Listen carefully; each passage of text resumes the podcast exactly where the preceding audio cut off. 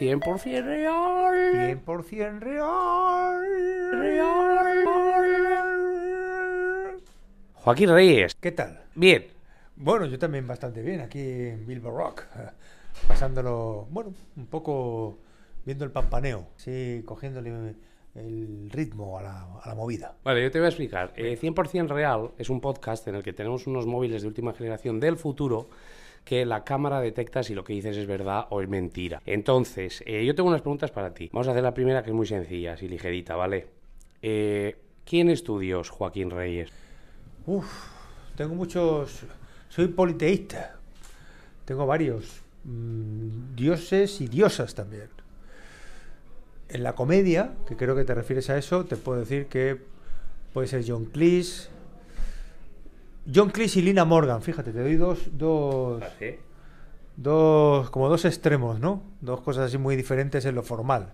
No tiene por qué ser la comedia. Yo, por ejemplo, mi Dios, por ejemplo, es eh, Miguel Bosé, Leticia Sabater y Pablo Motos.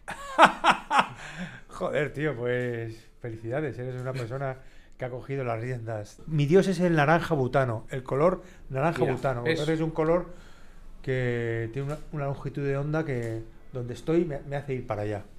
Tengo que confesar, eh, Joaquín Reyes, que para mí tú eres uno de mis dioses de hace mucho tiempo.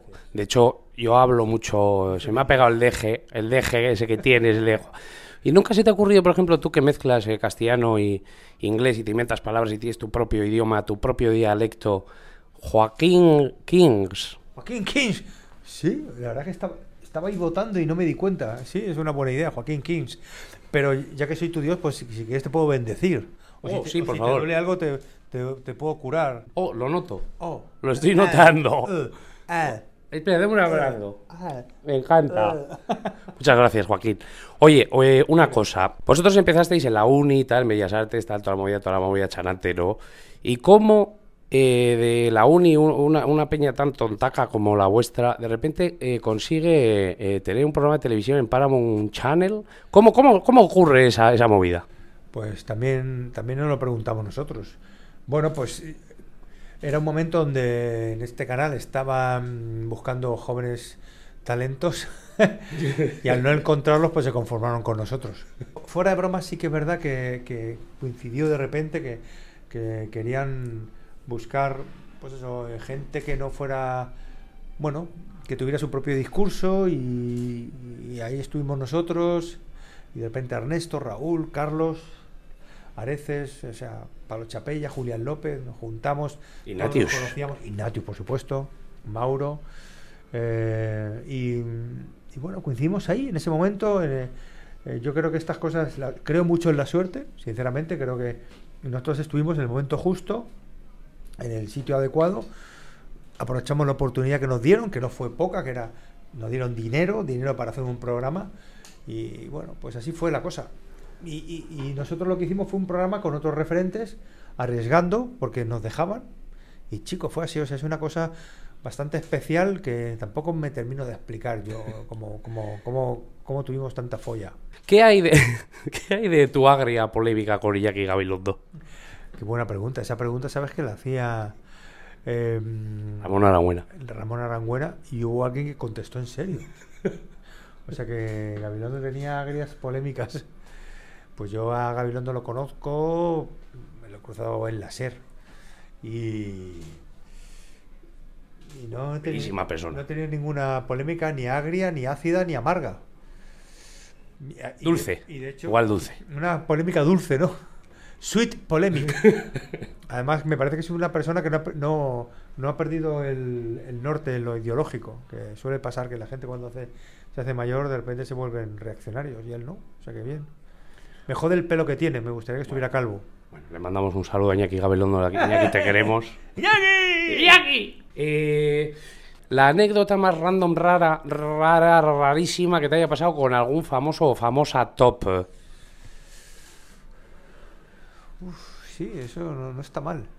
Pues una vez eh, cuando conocimos a Nacho Vegas, Raúl Cima le llamó Nacho Venegas. Dijo, ¡eh, Nacho Venegas! Pero bueno, yo qué sé. Pero esa es Raúl Cimas, no es tuya. Ya, pero yo la presencié, con lo cual no deja de ser una anécdota en la que yo participé, aunque solo fuera de, de voyeur.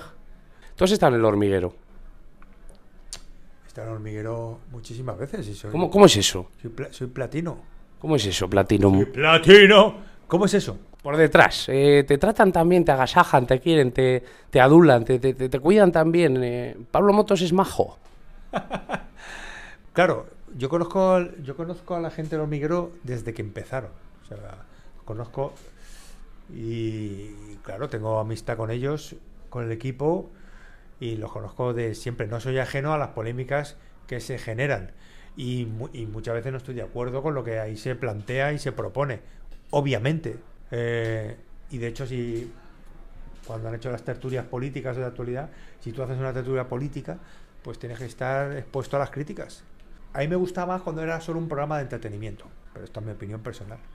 Vale, pues eh, un saludo a Pablo Motos también desde aquí y a Leticia Sabater. Y eh, ya por último, ¿puedes enviar, puedes enviar un, un mensaje a mi amigo Elvio Nielsen, que está en Argentina, en Buenos Aires, está haciendo de las suyas por allí? Elvio Nielsen, que es el que me acompaña en nuestro podcast 100% real. ¿Cómo se llama? Elvio Nielsen. El- Elvio Nielsen, como Leslie Nielsen. El Elvio- Nielsen. El Nielsen. El Nielsen. Bañate en la pileta, boludo, que hace calor. Re, hace re, es un re pelotudo. Me lo dijo él, ¿eh? Y tiene razón. Seguro que te encanta esto, yo lo sé que le va a encantar lo que acabas de decir. ¿O no? ¿De dónde es? Es de Buenos Aires, pero es, eh, luego cuando vienes a Bilbao ya te conviertes en de Bilbao. Pues entonces eres una persona asquerosa en el buen sentido. Te queremos, Elvio Te Nielsen. queremos muchísimo. ¿Cómo no te vamos a querer? Y ya estaría. Muchas gracias, Joaquín. Un abrazo. Sí, te quiero.